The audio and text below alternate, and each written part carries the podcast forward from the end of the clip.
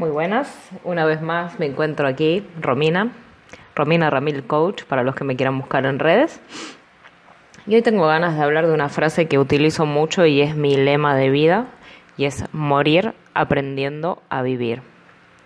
Siempre tenemos la posibilidad de aprender a través de todas las experiencias, y esto depende mucho de la actitud que tomamos frente a las cosas. La vida es un regalo que se nos da todo el tiempo y muchas veces no somos conscientes porque esperamos a tener alguna amenaza de perderla para valorarla, al igual que con las relaciones muchas veces nos pasa también, ¿no? Que hasta que no vemos en riesgo la relación que tenemos con una persona o las posibilidades de tiempo para vernos, no tomamos la conciencia de valorar lo que tenemos mayormente siempre ponemos el foco en lo que nos falta y no en lo que tenemos porque es lo que nos hace ruido dentro.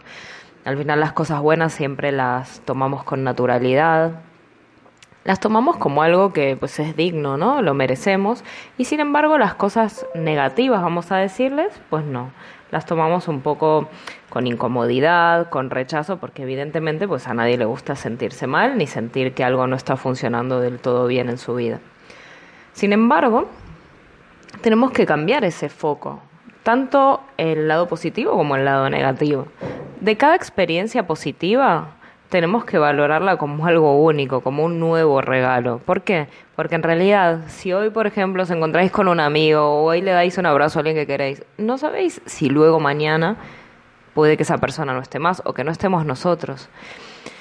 Y sin embargo, si nos quedamos con esa sensación de que todo lo hacemos con intensidad, sin la necesidad de vivir de forma desenfrenada, sin la necesidad de vivir con euforia, sino valorando con conciencia todas las oportunidades que tenemos, vamos a vivir las cosas de otra manera. Y respecto a las cosas negativas, tenemos que cambiar la forma de verlas. Primero porque si nos ponemos en el papel de la víctima, en el que negamos que merezcamos esta desgracia para nosotros, ya ahí estamos en un lugar en donde estamos cerrando toda puerta al aprendizaje. Si una persona nos hace daño y simplemente la vemos como alguien que nos está hiriendo y no nos posicionamos en otro lugar, pues vamos a seguir sin aprender nada tenemos que bajarle un nivel a la soberbia, que no quiere decir con esto que yo esté acusando a nadie, sino simplemente que son pecados en los que todos caemos, yo incluida.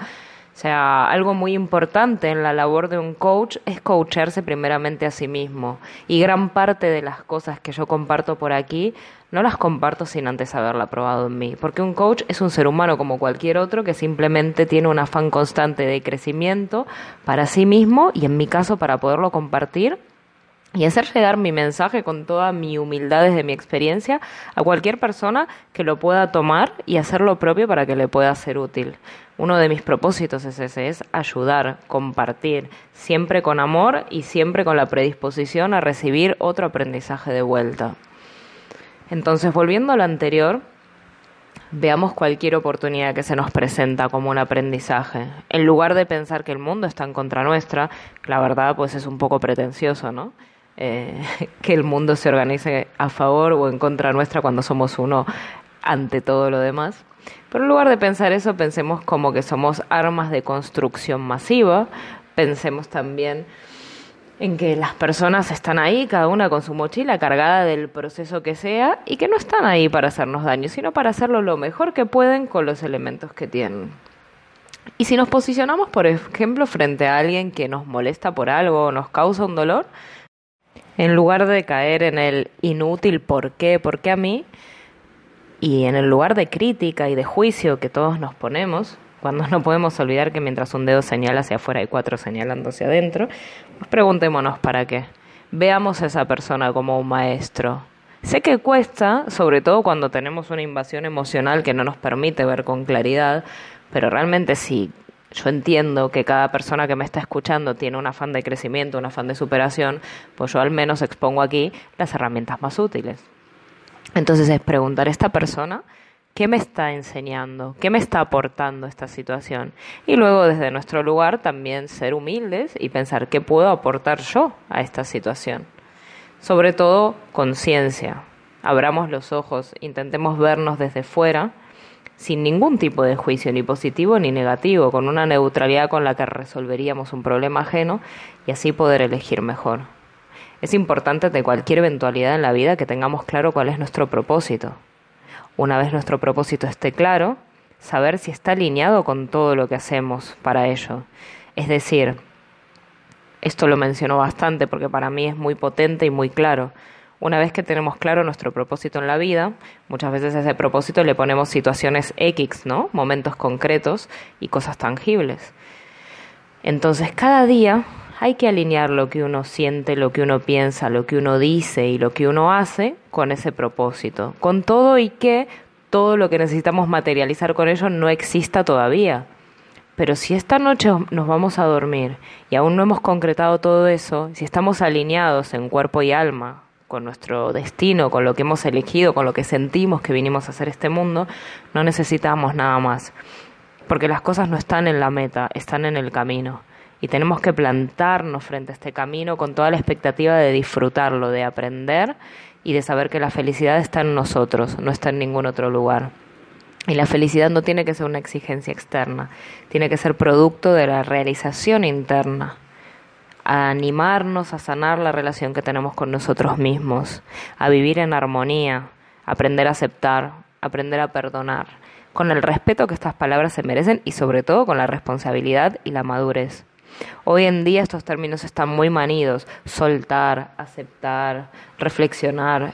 Por suerte y por desgracia entre comillas, el crecimiento personal está muy en boga y esto hace pues que el mensaje no siempre sea claro para todos. Para mí lo más importante es ser responsable, tomar las cosas que sentimos, ponerlas en práctica con el respeto y la responsabilidad que merecen. Las palabras no son nada si no se acompañan de una acción consecuente. Entonces, con todo esto, reitero lo que para mí es una filosofía de vida. Morir aprendiendo a vivir. No hay cosa más fascinante que poder sorprenderse a diario con cualquier gesto que nos da la vida. No hay cosa más fascinante que tener gratitud. No hay cosa más fascinante que sentirnos únicos y a la vez iguales de todo lo que nos rodea. No hay cosa más fascinante que sentirnos fascinados. La vida es una oportunidad que está sucediendo todo el tiempo. El tiempo es el valor más preciado que tenemos, porque una vez que pasa no lo podemos recuperar.